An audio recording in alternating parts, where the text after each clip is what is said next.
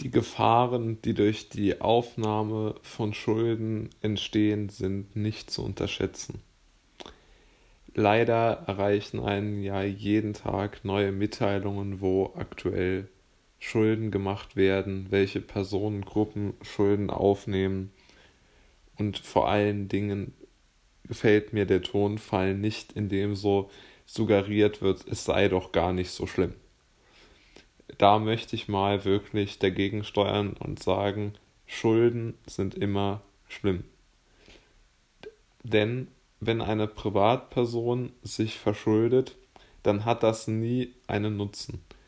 Man darf das nicht mit einem Unternehmen oder einem Staat vergleichen, wo die Schulden in begrenztem Maße nichts ausmachen können. Ja. Also schauen Sie sich ein großes Unternehmen wie Siemens an. Die werden natürlich immer eine gewisse Schuldenquote haben, so 30 Prozent vielleicht. Aber ein Privathaushalt oder eine Privatperson braucht überhaupt keine Schuldenquote und sollte auch überhaupt keine Schuldenquote haben. Und wenn ich jetzt lese, dass bei der KfW über eine Milliarde Euro an Überbrückungskrediten für Studenten ausbezahlt worden sind, die ihren Nebenjob verloren haben, dann hört sich das ja so in unserer Diktion von was weiß ich, wie viel Milliarden Paketen Deutschlands und den 1,5 Billionen der EU nach nicht so wahnsinnig viel an. Aber diese Studenten starten in ihr wirtschaftliches Leben mit einem enormen wirtschaftlichen Nachteil. Der durchschnittliche Student hat in Deutschland leider bereits Schulden, nämlich so ungefähr 8500 Euro im Schnitt. Das ist zu viel. Und jetzt kommen nochmal deutlich, deutlich Euros drauf. Wie man dann allen Ernstes der Meinung sein kann, dass so etwas ein sinnvolles System wäre und man könnte das einfach so weiterlaufen lassen, erschließt sich mir nicht. Man sollte viel, viel mehr Wert darauf legen, immer den Leuten einzubläuen, Schulden sind immer schlecht. Das hat auch im Übrigen überhaupt nichts mit Risikoübernahme zu tun.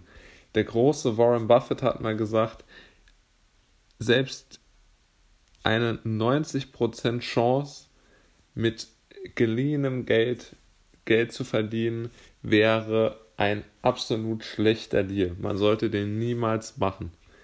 Man sollte, und das wäre ein Investment, was man verkaufen kann. Ein Studienabschluss ist weder ein Investment, denn man kann das, äh, man kann die Semester nicht verkaufen, man kann auch sich selbst damit nicht unbedingt einen wirtschaftlichen Vorteil verschaffen. Es kann sein, aber man braucht dafür auch Geduld, dass man den richtigen Job findet.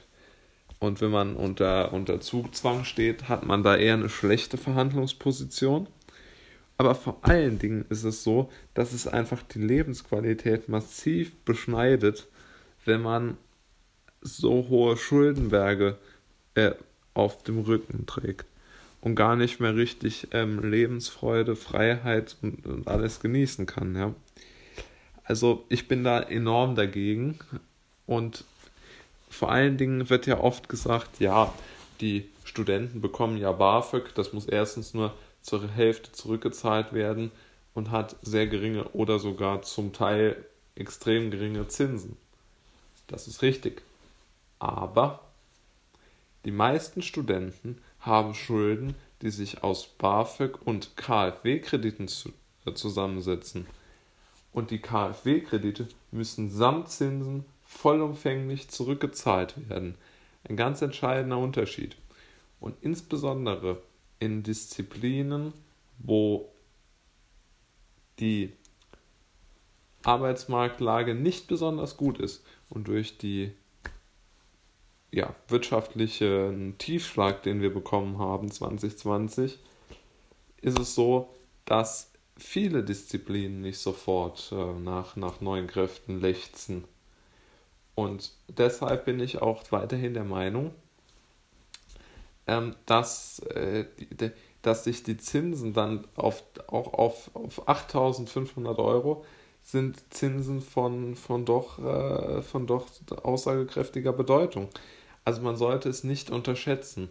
Und Zinsen werden immer noch unterschätzt. Kredite sind unheimlich gefährlich und machen die Lebensqualität absolut kaputt. Ähm, ich würde jedem raten, 17 Mal darüber nachzudenken, ob man Schulden macht. Denn Schulden sind immer gefährlich. Und ähm, ich glaube, dass für private Menschen nie ein Gang ins Minus sinnvoll sein kann. Mir ist noch kein Szenario untergekommen, wo ich das für sinnvoll halte.